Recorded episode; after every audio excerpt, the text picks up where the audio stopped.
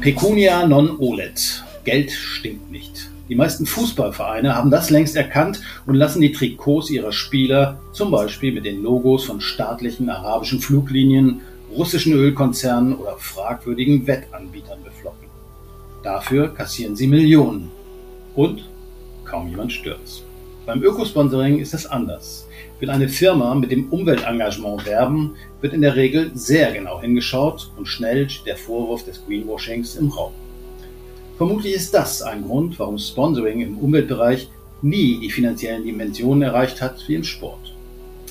Steht Ökosponsoring zu Recht in der Kritik oder ist es nach wie vor eine wichtige Einnahmequelle für NGOs?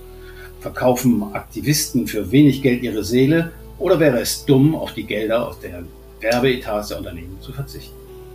Mein Name ist Jörn Ehlers und ich erörtere Fragen wie diese heute mit Sebastian Tripp. Er verantwortet beim WWF Deutschland den Bereich Unternehmenskooperationen und er ist heute bei Überleben zu Gast.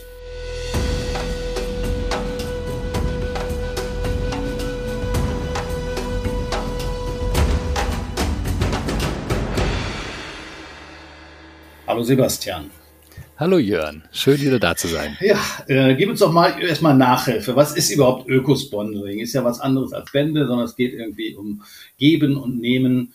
Wie würdest du es definieren? Es gibt rein juristische und steuerliche Definitionen, wie das genau in Deutschland zu handhaben ist, um es aber einfach zu machen an der Stelle. Eine Spende ist immer ohne Gegenleistung. Das heißt, das tut man von sich aus und man erhält dafür nichts. Ein Sponsoring hat schon einen Sinn und einen Zweck und ein Ziel, und zwar etwas zu unterstützen und das jetzt kann im Sport, wie du es anmoderiert hast, dann ein Verein sein. Im Ökosponsoring kann das ein Projekt sein, ein Feldprojekt zum Beispiel, wie bei uns ganz oft der Fall, über das man aber gerne auch berichten und kommunizieren möchte. Und der deutsche Staat hat Möglichkeiten für Stiftungen geschaffen, dass sie eben sich selber auch über solche Sponsorings finanzieren können. Das heißt, dass sie da steuerlich bevorteilt sind, wenn sie mit Partnern und Unternehmen sozusagen ihren guten Zweck finanzieren möchten und deswegen ist dann ein Sponsoring möglich, ein aktives Sponsoring für beide Seiten auch darüber zu kommunizieren.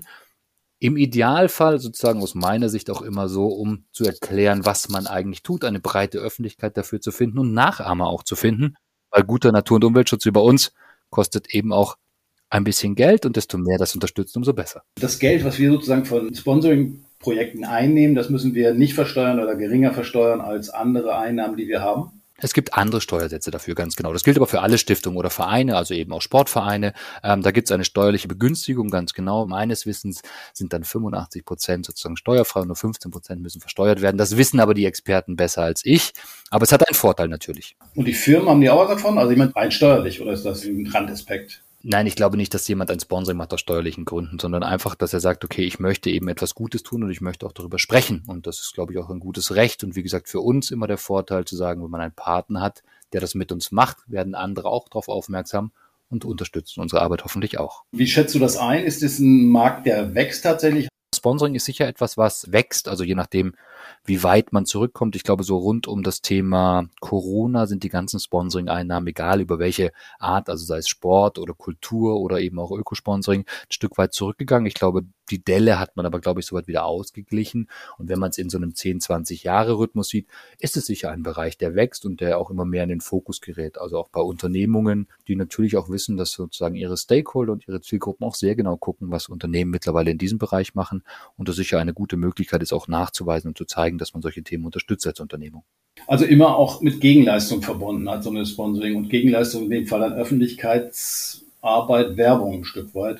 So ist es in den meisten Fällen, oder? Ja, es ist schon so in den meisten Fällen, aber es ist, glaube ich, hat sich auch ein Stück weit verändert. Glaube ich, früher war das so reine Kommunikationsmaßnahme. Mittlerweile ist es auch schon so, dass Unternehmen sagen, hey, ich habe internationale, globale Lieferketten und wo kann ich zum Beispiel, wo ich meine Ressourcen in irgendeiner Form source, sei es in Asien, sei es in Südamerika, wie kann ich da vielleicht vor Ort auch Projekte unterstützen, sei es so wie wir das machen, auch Kleinbauernprojekte, die in meiner Lieferkette sind, so dass ich sozusagen da auch meiner Verantwortung als globales Unternehmen einfach auch gerecht werde und dann dort eben solche Projekte unterstütze. Aber ich glaube schon, dass Unternehmen mehr darüber nachdenken, wo auch ihre soziale und auch ihre ökologische Verantwortung liegt und eben solche Themen dann sich sehr genau anschauen und auch genauer auswählen. Ich meine, als Umweltorganisation nimmt man solches Geld natürlich gerne, zumal es ja auch meistens aus anderen Töpfen sind, also nicht unbedingt jetzt die Spendenkasse oder das Mäzenatentum eines Unternehmers. Trotzdem ist es natürlich immer auch eine Frage der Glaubwürdigkeit. Also der Vorwurf von Greenwashing steht ja fast immer im Raum, auch wenn ich jetzt so die hm, Kooperationen der letzten 10, 20 Jahre angucke, gab es immer Leute, die gesagt haben, das ist doch blöd irgendwie, was ihr da macht. Und da will sich doch ein Unternehmen nur eine weiße Weste geben und in Wirklichkeit von den ja, Flecken auf der Ökobilanz ablenken. Wie siehst du es? wenn man die Historie betrachtet, ist da mit Sicherheit was dran. Und es gibt mit Sicherheit auch heutzutage noch Unternehmungen, die versuchen sozusagen damit etwas grüner auszusehen, als sie wirklich sind. Also gibt es auch in unserer Historie vielleicht das eine oder andere, wo man heute kritischer drauf gucken würde. Ich glaube aber durch die starke Öffentlichkeit und das einfach das Thema eine ganz andere Gewichtung mittlerweile bekommen hat, ist das vor allem, also früher ja dann NGOs auch gesagt haben, mein Reputationsrisiko ist so groß, kann ich nicht machen. Das Reputationsrisiko auf Unternehmensseite ist ähnlich groß, weil Greenwashing-Vorwurf bedeutet gleichzeitig Einnahme einbußen und nicht glaubwürdig zu sein. Und als Marke möchtest du dir das auch nicht leisten. Von daher glaube ich es eher so, dass die Prüfverfahren heute wesentlich härter sind. Ich glaube, wir lehnen acht von zehn Anfragen schlicht und ergreifend an, was Unternehmenskommunikation sind, weil wir sie sozusagen inhaltlich dort nicht hinbekommen, beziehungsweise sie nicht glaubwürdig sind, sodass sie für uns auch ein gangbarer Weg unterwegs sind und die Unternehmen meistens auch, und das ist dann das Erstaunliche, sagen, ja stimmt, so wird das nichts. Und deswegen ist bei vielen der Bedarf zu sagen, ich möchte gerne erstmal etwas auch geleistet haben, gerade im Bereich der Nachhaltigkeit, bevor ich darüber kommuniziere. Also das kommt uns oft entgegen. Machen wir ein Beispiel. Also acht von zehn hört sich jetzt ziemlich viel an. Ich sage das auch mal, wenn mich einer fragt. Aber was ist denn zu was man zum Beispiel mal abgelehnt hat. Ich muss jetzt keine Marken nennen, aber ich kann mich erinnern, was weiß ich, Fluglinien oder sowas würde man wahrscheinlich lange drüber nachdenken, ob man mit denen was machen möchte. Ja, also da, da denkt man sehr lange drüber nach. Auch nicht glaubwürdige Kommunikation, wo man dann merkt, wenn man hinterher geht und sagt, pass auf, aber dazu müsstet ihr folgende Kriterien auch erfüllen oder ihr müsst uns Partner von uns oder die Partner werden wollen, müssen uns eine sogenannte ökologische Standortbestimmung ausfüllen. Das heißt, wo steht das Unternehmen aktuell? Wenn man schon merkt, dass da verschiedene Fragen nicht beantwortet werden, dann kommen die gar nicht in die Verlosung. Die sagen wir ab, weil wir sagen, diese Informationen benötigen wir, um überhaupt einschätzen zu können, wo steht ihr gerade und wo wollt ihr auch zukünftig hin als Unternehmen. Und wenn das eben dann nicht im Sinne der Ökologie ist, wie wir uns das vorstellen, dann wird es abgelehnt. Und dann wieder die Fluglinien, es gibt ja auch verschiedene Voraussetzungen bei uns. Es nennt sich bei uns Blacklist und Greylist. Das heißt, es gibt Unternehmungen oder Branchen, mit denen wir überhaupt gar nicht zusammenarbeiten, wo wir das grundsätzlich ablehnen. Was ist das zum Beispiel? Ja, klassischerweise sind das natürlich Waffenindustrie, das ist dann die Atomindustrie, das ist also in diesen Bereichen arbeiten wir natürlich mit niemandem zusammen. Aber verschiebt sich natürlich auch, ne? Also weil in Zeiten des Ukraine-Kriegs, da sind ja Panzer plötzlich schon wieder politisch korrekt. Da hast du absolut recht. Also sozusagen die Realität geht ja auch an uns nicht vorbei an der Stelle. Deswegen es gibt natürlich äußere Bedingungen, wo man sagt, da guckt man anders drauf. Wir sind ja ein internationales Netzwerk, das heißt, diese Blacklisted werden natürlich auch international abgestimmt und dann gibt es einfach ein paar Dinge, ein paar No-Gos, die also Pornografie Technologie beispielsweise und solche Dinge. Das sind einfach Sachen, die wir ausschließen. Ähm, es gibt greylisted Unternehmen, das heißt Unternehmungen, mit denen wir wirklich erstmal auch über Transformation im Unternehmen reden müssen. Das heißt wirklich, das Geschäftsmodell muss nachhaltiger werden, bevor wir mit denen kommunizieren, also wo wir mehr in die Beratung gehen. Und dann gibt es Unternehmungen, das heißt bei uns whitelisted, wo wir einfach nicht hirnlos, aber bedenkenlos, weil das Geschäftsmodell sozusagen so ist, dass wir uns das vorstellen können, damit zu arbeiten, einfach dann auch Kommunikation machen können klar. Gut, aber eigentlich müsste man noch, wenn ich jetzt Unternehmer wäre, dann möchte ich mir ein grüneres Image geben, dann gehe ich zum WWF oder gehe irgendwo anders hin, äh, zum NABU, sagen wir mal, äh, und mache mit denen ein Projekt. Dann fährt das Stück weit auf mich ab. Wenn ich aber sowieso schon super grün bin, bräuchte ich doch den WWF gar nicht oder den NABU nicht, dann kann ich das doch auch so, oder? Das heißt, eigentlich sind es doch die Unternehmen, die einen besonders tiefen ökologischen Fußabdruck vielleicht haben, die ein besonders großes Interesse daran haben müssten, auf Umwelt-NGOs zuzugehen, wo hingegen die Berührungsängste da wahrscheinlich sehr viel größer sind, oder? Ja, das ist sicher der Zwiespalt, in dem man sich bewegt. Jemand, der ganz, ganz grün ist, nenne ich es mal, der benötigt uns wahrscheinlich auch an der Stelle nicht. Jemand, der vielleicht schon grün ist, dem es aber vielleicht nicht so abgenommen wird, weil man nicht so genau hinschaut oder weil man einen Vorteil hat, der benötigt sich ja eher. Das ist, das ist ganz bestimmt so. Und deswegen ist auch die Prüfung für beide Seiten immer ganz wichtig, dass man dann eben sagt, okay, wo kommt denn die Intention her? Ist es die wirklich zu sagen, ich möchte irgendwie nachhaltiger werden, dann ist es ein völlig guter Grund. Oder ich möchte Themen unterstützen, die mir am Herzen liegen, dann ist es auch ein guter Grund. Wenn es dazu dient, mich grüner zu machen, als ich wirklich bin, dann ist der Grund zumindest nicht einer, den wir mittragen wollen würden. Und deswegen gibt es bei uns auch eine Unterscheidung zu sagen, wenn du als Unternehmung, ich bin grüner als mein Mitbewerber oder ich bin grüner, weil ich Folgendes tue, dann ist es bei uns verpflichtend, dass wir dort wirklich in das Geschäftsmodell reingeguckt haben und beratend tätig werden. Das ist ein ganz entscheidender Unterschied. Wenn aber jemand sagt, und er ist unkritisch aus unserer Sicht, weil wir ihn geprüft haben, ich möchte einfach ein Projekt, weil ich den Tiger so mag, mach's einfach, oder weil ich, keine Ahnung, an der mittleren Elbe groß geworden bin, oder mh, hm, weiß ich nicht, weil ich einen Adler im Logo habe, möchte ich ein Projekt, das dieses Tier oder diese Region oder dieses Thema einfach rein monetär unterstützen. Dann ist das völlig in Ordnung. Dann muss man aber in der Kommunikation sehr darauf achten, dass das Unternehmen deswegen nicht grüner, besser, schöner ist als das andere, sondern einfach nur mit seinen monetären Mitteln ein Thema oder ein Projekt von uns unterstützt. Das kann man kommunikativ lösen. Es muss nur sehr transparent sein. Das wäre sowas wie Lufthansa und Kranichschutz. Die haben, glaube ich, lange, lange äh, irgendwelche Kranichschutzprojekte, Zentren unterstützt. Ja, das soll es gegeben haben. Solange bin ich in der Branche noch nicht tätig, aber ich habe das gehört, dass das so sein soll. Und da, die haben den Kranich unterstützt. Und da muss man eben überlegen, ist das, was sie damit gut machen, überwiegt es dem, dass sie sagen, ich bin deswegen eine nachhaltige Fluglinie? Nee, haben sie deswegen auch nicht gesagt. Also deswegen kann man dann immer draufschauen und da gibt's immer Fürs und Widers. Die muss dann auch ehrlicherweise jede NGO für sich abstimmen, zu sagen, ist das für sie ein Weg oder ist das für sie kein Weg. Bei uns muss man ehrlicherweise sagen, Unterstützer und Förderer des WWFs, da machen wir jährlich Umfragen, über 80 Prozent unterstützen Unternehmenskooperationen, weil sie wissen, dass die Teil der Lösung sind und unterstützen es, dass wir mit Unternehmungen arbeiten und sie dazu bewegen, nachhaltiger zu werden.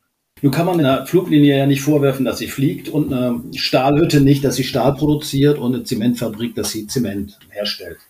Äh, das wären aber wahrscheinlich ja doch spannende Partner, oder? Also eigentlich, weil der wenn man mit denen redet und vielleicht da in dem Bereich was optimiert, also was weiß ich, keine Ahnung, wasserstoffbasierter Stahlproduktion oder sowas, da wäre ja schon Musik drin, oder? Das sind definitiv die spannenderen Partner, weil die, die viel, viel Impact haben, also auch negativ, wenn man die verändert, ist der positive Impact ja logischerweise auch wesentlich größer. Die Frage ist trotzdem, ob ich dann mit einem Stahlunternehmen direkt in eine Kommunikation gehen möchte oder ob ich nicht erstmal das Geschäftsmodell überlege, hey, wie kannst du zukünftig eventuell nachhaltiger deinem Geschäft nachkommen. Natürlich ist es bei einer Fluglinie so, ich verbiete ihr zu fliegen, dann, also haben sie kein Geschäftsmodell mehr, dann gibt es das Unternehmen nicht. Es hat einfach auch immer Grenzen an der Stelle, aber innerhalb des Geschäftsmodells, was manche Unternehmungen haben, dort nachhaltiger zu werden, das erstmal in Schritt eins zu unterstützen, ist, glaube ich, das Entscheidende. Ob uns das dann reicht als NGO, um mit denen auch zu partnern, kommunikativ ist ein zweiter Schritt. Aber natürlich ist es schwierig, jemand sein Geschäftsmodell zu verbieten, weil dann gibt es das Unternehmen nicht mehr. Wobei es natürlich noch ein Unterschied ist, ob man sozusagen miteinander redet, ob man sich gegenseitig vielleicht berät oder ob man tatsächlich in die Außendarstellung dann auch geht. Also ich denke, die ganzen Geschichten, die wir in 80er, 90er Jahren angeleiert haben mit den Roundtables für nachhaltige Fischerei oder FSC, also im Holzbereich, im Forstbereich. Das sind ja so Dinge gewesen, wo nicht unbedingt Geld geflossen ist, aber wo man versucht hat, gemeinsam hm, Standards voranzubringen. Ja, das ist auch ganz wichtig und das ist auch eine unserer Hauptaufgaben bis heute.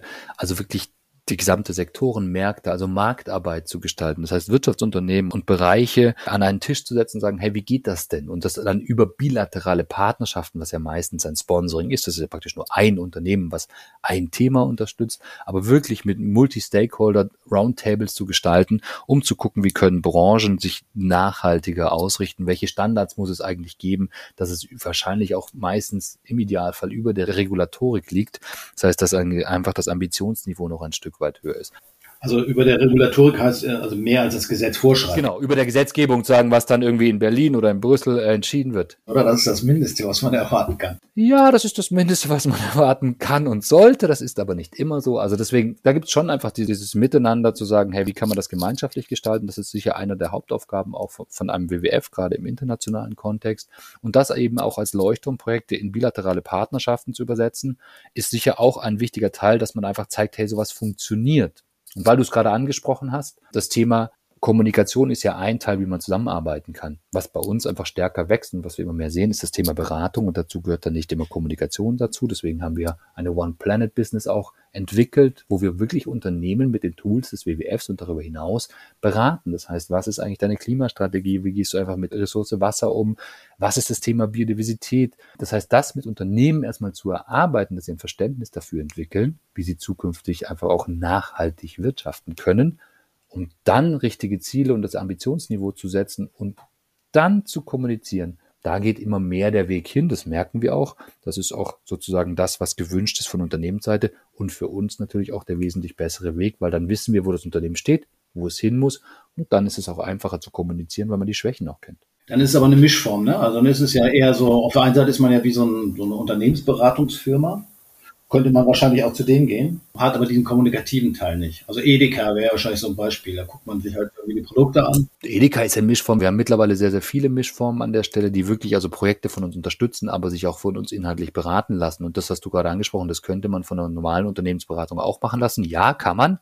Aber es ist natürlich eine andere Aussage, wenn ich mich von Porsche Consulting nachhaltig beraten lasse oder vom BWF nachhaltig beraten lasse, deine Stakeholder haben vielleicht eine andere Glaubwürdigkeit, je nachdem, wer der Absender ist. Und deswegen macht es schon einen Unterschied aus, von wem man sich an der Stelle wahrscheinlich beraten lässt. Aber als Unternehmen muss es mir in dem Fall dann nicht um die Glaubwürdigkeit drauf ankommen, sondern auf die Qualität der Beratung, oder? Genau, aber ich glaube schon, ich muss nicht unbedingt damit werben, aber meine Mitarbeiter und meine Stakeholder sind ja nicht unbedingt immer die Werbezielgruppe, sondern denen, den ich präsentieren muss, was ich hier eigentlich tue. Und da glaube ich, ist es schon die Qualität der Beratung muss gleich sein, bin ich völlig bei dir, aber es ist natürlich ein anderer Absender. Ne? Wenn der WWF sagt, hey, das ist Beratungsleistung und da steht auch eine NGO wie wir dahinter, hat das natürlich nochmal eine andere Qualität, gerade im Bereich der Ökologie. Okay, das kann natürlich ein Sportverein nicht leisten. Also gut, er kann natürlich vielleicht ein Fitnessprogramm für die Mitarbeiter auflegen, das könnte ich mir schon vorstellen, aber da sind dann die Grenzen wahrscheinlich auch ziemlich schnell erreicht. Aber lass uns auch nochmal über Geld reden. Also ich habe mir nochmal kurz die Beträge, die darüber wachsen beim Trikotsponsoring in der Bundesliga angeguckt. Wolfsburg bekommt 70 Millionen pro Jahr oder vor zwei Jahren nur dafür, dass das VW-Logo auf der Brust steht. Das ist klar, die haben natürlich ziemlich viele Kontakte durch die Übertragung von Fußballspielen, aber 70 Millionen Euro ist ja schon eine ganze Menge. Würden wir dann auch schwach werden beim WWF oder du? Ich glaube, dass man mit monetären Mitteln einfach auch viel machen kann im Natur- und Umweltschutzbereich, ganz sicher. Ich glaube aber, dass es ganz wichtig ist, gerade für eine NGO wie uns, eine sehr ausgeglichene Einnahmestruktur haben. Und deswegen glaube ich, dass es nicht sehr sinnvoll ist, wenn man keine Ahnung, wir machen, glaube ich, 120 Millionen oder so, wenn wir von einem Partner, und dann ist es egal, ob es ein Wirtschaftspartner ist oder wegen mir ein Ministerium oder äh, ein Mäzen, wenn wir in dieser Größenordnung, also über die Hälfte unseres Jahresbudgets sozusagen von einer Person beziehen würden oder einem Unternehmen, weiß ich nicht, wie weit es mit unserer Unabhängigkeit glaubwürdig zu vermitteln wäre. Also es muss sich aus meiner Sicht widerspiegeln, dass eine Unabhängigkeit gewährleistet ist und es ist egal, ob man einen Partner verliert oder nicht, dass er sozusagen die Meinung oder eine Richtung einer NGO nicht kaufen kann. Und deswegen wäre es, glaube ich, bei uns nicht sinnvoll, wenn uns jemand 70 Millionen pro Jahr geben würde, fände ich das zwar nett und wenn der Grund auch gut wäre, würde ich es auch gerne prüfen. Wie gesagt, das Thema Unabhängigkeit muss man sich dann anschauen. Okay, klar, das spielt natürlich schon eine Rolle, aber ich wollte schon auch mal den Summen, dass man auch mal eine Vorstellung hat. Ich kann mich erinnern, der WWF hat ja angefangen, vor allen Dingen mit der Vermarktung des WWF-Logos. Ist es heute immer noch so oder wie entwickelt man den Preis sozusagen für solch ein Sponsoring, für so eine Lizenzkooperation? Und dann kommt es auch eben darauf an, in welcher Tiefe nutze ich oder in welchem Werbedruck nutze ich solch ein Logo. Also wenn wir unseren Partner wie Edeka nehmen, die natürlich auch Produkte damit co-labeln, habe ich dann natürlich einen anderen Kommunikationsdruck, als wenn ich das als Unternehmung einfach auf meiner Homepage im Nachhaltigkeitsbericht habe. Ich arbeite mit dem WWF und dort ist das Logo, dann ist der Werbedruck ein anderer und die Wertigkeit natürlich ein anderer. Das ist wie wenn du der FC Bayern München oder Bremerhaven das Logo von der Telekom in irgendeiner Form nutzt, dann ist Bremerhaven jetzt nichts gegen Bremerhaven, aber jetzt nicht so medienstark wie die FC Bayern München und deswegen hat es natürlich unterschiedliche Bepreisungen dann. Und das ist bei uns ähnlich, dass man sagt, wie nutzt man das Logo, in welchem Kontext, auf Marken,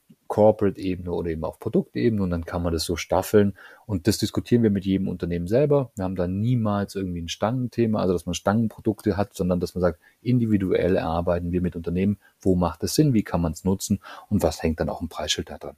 Nee, es hängt ja wahrscheinlich auch von der Firma ab, die sozusagen da investieren äh, möchte. Nehmen wir jetzt mal, was weiß ich, ein Apfelweinproduzent oder ein Apfelsaftproduzent aus dem Hessischen, der wird logischerweise nicht so viel Geld im Budget haben können, auch im Werbebudget, wie jetzt meinetwegen eine große Brauerei, die sehr viel Geld in Werbung investiert. Von, von daher dürfen die Preise höher sein. Der wird also wesentlich weniger Werbedruck auch ausüben wollen. Deswegen wird der Preis im Normalfall etwas geringer sein als der für die große Brauerei. Ja, das ist schon so, klar, logisch. Aber wie gesagt, vielleicht in der Relation mal zu sehen. Also Sportsponsoring macht knapp vier Milliarden Euro, glaube ich, an Sponsoring-Einnahmen pro Jahr. Und die ganzen Themen Kultur, Medien, Soziales und Umwelt liegen so ungefähr bei einer Milliarde Euro pro Jahr. Also man sieht da schon einen großen Unterschied, was Unternehmungen auch bereit sind, für die verschiedenen Themen auszugeben. Wobei da eben auch nicht ganz klar ist, was ist jetzt Sponsoring, was ist sozusagen eine andere Form der, der Unterstützung, oder? Muss man gucken. Also Spendenmarkt ist da jetzt nicht abgebildet. Das wird wahrscheinlich nicht runtergefallen sein. So deswegen gibt sicher, dass äh, NGOs eher dann mehr Spenden bekommen als ein Sportverein. Das ist wahrscheinlich auch an der Stelle so. Deswegen es gibt halt unterschiedliche Möglichkeiten, uns auch zu unterstützen. Und wie gesagt, das ist dann das klassische Logo, das ist die Spende, das sind Sponsoring, also wirklich Projekte und eben Beratungsleistungen, wo wir merken, dass sozusagen wahrscheinlich auch zukünftig der Markt größer sein wird, weil das der Bedarf auch der deutschen Unternehmen ist. Also du hast vier Milliarden genannt. Das waren, glaube ich, die Zahlen von vor zwei, drei Jahren. Wahrscheinlich sind sie seitdem wieder gestiegen, weil Corona ist ja glücklicherweise abgeflaut, hoffen wir jedenfalls. Das heißt, wir sind wahrscheinlich eher schon bei fünf oder sechs Milliarden. Wie viel landet denn davon beim WWF aktuell? Ungefähr, glaube ich, lagen wir in 2022 aus Unternehmungen und Kooperationen jetzt in allen Größenordnungen, also wie gesagt von Spende über Sponsoring, über Lizenzeinnahmen und über Beratung, glaube ich, liegen wir so bei 17 bis 18 Millionen Euro. Und das ist bei so einer Gesamt Volumen des WWFs von 120 Millionen sind wir irgendwie, keine Ahnung, bei 15 Prozent, 16 Prozent in der Größenordnung. Das ist vernünftig. Ich glaube, da haben wir noch Potenzial, muss ich ehrlich sein. Also ich mich würde mich freuen, wenn es ein bisschen mehr wäre an der Stelle, aber es ist, glaube ich, eine sehr, sehr gesunde und vernünftige Größenordnung, weil sich es auf große Partner so auf 40 oder so verteilt. Deswegen ist das, glaube ich, sehr vernünftig. 16 Prozent hast du gesagt. Das ist eine ganze Menge. Vor allen Dingen, wenn man berücksichtigt, dass diese, dieser Anteil am Gesamtvolumen doch ganz deutlich, also nicht nur die, die Gesamtzahl an Einnahmen in diesem Bereich gestiegen sind, sondern auch der Prozentsatz. 2010 waren es, glaube ich, 6 oder 7 Prozent. Also von daher scheint ja in diesem Markt auch durchaus Bewegung zu sein, obwohl ich hatte jetzt bei meiner subjektiven Wahrnehmung, also zumindest diese Course-related Marketing-Aktion ist mir nicht mehr so aufgefallen, wobei ich jetzt in der Vorbereitung, da sind mir doch wieder einige eingefallen, vom Strand sauber machen bis hin zu Tetanus-Spritzen für Windeln, das ist auch schon ein bisschen älter, aber da gibt es anscheinend ja doch einige Firmen, die auf solche Dinge noch setzen. Wie siehst du es in Zukunft? Das Wachstum ist da und ich glaube, das wird auch noch ein Stück weitergehen, weil natürlich das Thema Nachhaltigkeit, also gerade in dem als Ökosponsoring, wenn wir das nehmen, im, im, weitesten Sinne, natürlich auch eine höhere Relevanz hat. Also wir merken alle, das Thema Klimawandel ist, ist nicht mehr wegzudiskutieren, dass dies menschgemacht ist und dass es sich was verändern muss. Und deswegen ist das, glaube ich, auch mehr und mehr im Fokus der Unternehmen. Und ich glaube, es ist auch der Anspruch der Zielgruppen, also sei es der Mitarbeiter, sei es der Kunden, sei es der Stakeholder, sei es der Finanzgeber für Unternehmen, dass sie dort wesentlich mehr darauf achten und dass das mehr im Fokus ist und dass es auch bei CEOs angekommen ist und deswegen das ein Thema ist, worum sie sich kümmern und wo sie bereit sind, auch Gelder zu investieren. Früher war es ein reines Marketinggeschäft, ziemlich sicher. Mittlerweile sitzen wir teilweise vor Nachhaltigkeitsabteilungen, die haben eben nicht mehr eine Person, sondern 10, 15, 20 Personen, die vor uns sitzen, die alle sehr viel Ahnung mittlerweile von dem Thema haben. Und das treibt die deutsche Wirtschaft um. Und da dokumentiert das eben dann auch das Wachstum, dass es für uns relevanter ist. Und wir natürlich auch einer der, der wenigen NGOs sind, die da, glaube ich, als globaler Player wahrgenommen werden und dem auch zugetraut wird, da was zu verändern. Und deswegen kommen die Unternehmen natürlich auch zu uns ist wahrscheinlich auch sehr viel professioneller geworden, sozusagen aufgrund der Erfahrung, aufgrund der Diskussion. Was ist jetzt irgendwie äh, ein guter Deal für alle Seiten und was hat gewisse Gefahren eben letztendlich auch fürs Image und für die Glaubwürdigkeit, was das Ganze doch stark professionalisiert hat, vermute ich mal. Also ich hoffe, dass unsere Partner das genauso sehen, dass wir über die letzten Jahre hinweg professioneller geworden sind. Und ja, das glaube ich schon. Also ich glaube, dass die Bedürfnisse klarer geworden sind, dass man auch weiß, wie man miteinander umgeht. Wir hören auch oft von Unternehmen, vor zehn Jahren hätten wir euch gar nicht hier reingelassen, weil wir hätten Sorgen gehabt. Und wir haben auch, wir bei uns genauso, vor zehn Jahren hätten wir mit euch wahrscheinlich gar nicht gesprochen. Also ich glaube wirklich, dass es relevanter geworden ist, dass allen klar ist, dass wir diesen einen Planeten haben und uns ein bisschen mehr kümmern müssen als bisher. Und deswegen spricht man offener. Und es gibt viele, die schwarz und weiß denken. Ich glaube, schwarz und weiß bringt uns an der Stelle nicht weiter, sondern dass man sich gemeinsam auf den Weg machen muss. Und deswegen gibt es wesentlich mehr Gespräche, auch mit Unternehmungen, vielleicht die man früher nie im Mitbereich Nachhaltigkeit zusammengebracht hätte, die, die verstanden haben, dass es nur gemeinsam geht. Ich glaube, deswegen ist es einfach gewachsen, weil dieses Bewusstsein sich doch durchsetzt. Ja, wobei ich habe den Eindruck so ein bisschen, dass es ja auch gar nicht mehr so nach außen kommuniziert wird, so stark, wie man das früher hatte, weil da war es irgendwie was Besonderes. Okay, jetzt machen wir die Ökos mit dem Unternehmen was. Wenn ich mir die Liste der Unternehmenspartner oder Kooperationen angucke, das geht ja von Schokoladenhersteller bis Aktienfonds, Kaldeweit, Weiland, Bayersdorf, Edeka, wie sie alle heißen. Das ist ja nichts, was großartig in der Öffentlichkeit stattfindet. Man findet die Informationen auf den Websites, ja, und da wird dann auch beschrieben, was da sozusagen im Rahmen dieser Kooperation gemacht wird. Aber es ist nicht mehr so für den Abverkauf von bestimmten Produkten. Also ich hoffe, dass trotzdem sozusagen die Zielgruppen, für die wir das machen, das schon mitbekommen. Also, dass sie da ein Stück weit anders sind als du, die das dann vielleicht nicht mehr so genau mitbekommen. Da hoffe ich einfach mal drauf. Nein, aber es gibt natürlich Partnerschaften, die, die mehr im B2B-Bereich mittlerweile sind, die eher in Richtung Beratung gehen. Und es gibt natürlich auch durch sehr viel diverse Medien einfach auch natürlich nicht mehr dieses eine, wo man dann sieht, ach, der Günther Jauch und mit dem und so. Das ist natürlich ein bisschen, bisschen diverser. Ich glaube schon, dass es sehr genau immer noch wahrgenommen wird an der einen oder anderen Stelle, aber dass natürlich auch es jetzt auch also wenn es gut begründet ist, und das ist das, was wir immer versuchen, es muss transparent klar sein, warum man was miteinander macht und dass man vielleicht an manchen Stellen auch unterschiedlicher Meinung sein darf, obwohl man was zusammen macht, weil genau dafür es sich lohnt. Ich glaube, das Verständnis ist schon wesentlich größer, aber es wird immer noch schon noch sehr genau hingeguckt, ob das okay ist, was wir da machen. Sebastian, du hast die einmalige Chance jetzt sozusagen neue Partner zu gewinnen. Was ist denn der Vorteil, mit WWF zusammenzuarbeiten als im Unternehmen? Da hat man doch nur die Leute, die letztendlich wieder meckern irgendwie an Bord und die sagen, ach, irgendwie das, was er da macht, das war doch wieder nicht die reine Lehre. Warum soll ein Unternehmen uns Geld geben? Es gibt wahnsinnig viele Gründe, warum sie uns Geld geben sollen oder unsere Arbeit unterstützen sollen. Deswegen, ich versuche es trotzdem kurz zu halten. Also ich glaube, dass man, also eine Unternehmenspartnerschaft mit dem WWF den Riesenvorteil hat, dass wir mittlerweile die Kompetenz haben, wirklich in Geschäftsmodelle reinzuschauen, um zu gucken, wo das Unternehmen steht, dass wir dem Unternehmen sehr genau sagen können, wo musst du dich eigentlich hinbewegen in den nächsten fünf bis zehn Jahren, damit du nachhaltig wirtschaften kannst und nach wie vor erfolgreich auch wirtschaften kannst, aber innerhalb der planetaren Grenzen. Zusätzlich glaube ich, dass wir als Marke so glaubwürdig sind, dass man mit solchem Engagement eben auch sehr, sehr gut kommunizieren kann, dass wir durch unsere globale Aufstellung auch die Möglichkeit haben, global agierenden Unternehmen die Möglichkeit zu geben, dort, wo sie Impact haben auf der Welt, eben auch Projekte anzubieten, dort Nachhaltigkeit zu unterstützen. Und ich glaube, dass es sowohl für das Recruiting, also für junge Mitarbeiter, als auch für die bestehenden Mitarbeiter, als auch für die Kunden und die Stakeholder wichtig ist, was Unternehmen heutzutage in diesem Bereich machen. Und mit uns als Partner an der Seite ist das sicher sehr viel glaubwürdiger zu vermitteln, als wenn man das auf andere Art und Weise tut. Und mit uns ist es ehrlicherweise echt auch nett. Wir sind wirklich, wirklich bemüht, produktiv miteinander zu arbeiten. Und deswegen, glaube ich, macht es hochgradig Spaß und Sinn, mit uns zu arbeiten. Deswegen lade ich jedes Unternehmen herzlich ein, einfach den Kontakt mit uns zu suchen, aufzunehmen und zu sprechen. Und normalerweise finden wir auch einen Weg, wenn beide Seiten wollen. Gut, Sebastian, genug Werbung gemacht. Ruft ihn an, wenn ihr Projekte in der Pipeline habt. Allerdings, äh, ich sage hier auch nochmal, acht von zehn Projekten werden, sagt zumindest Sebastian Tripp, abgelehnt. Also von daher ruft aber trotzdem durch an. Okay. Dann lassen wir es dabei. Ich denke, wir gucken auch in Zukunft sehr genau hin, was wir so machen im Unternehmensbereich und was die Unternehmen vor allen Dingen machen im ökologischen Bereich, im Umweltbereich und welche Fortschritte wir dort erzielen können.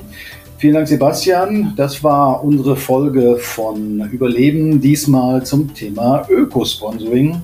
Besten Dank fürs Zuhören und bis zum nächsten Mal.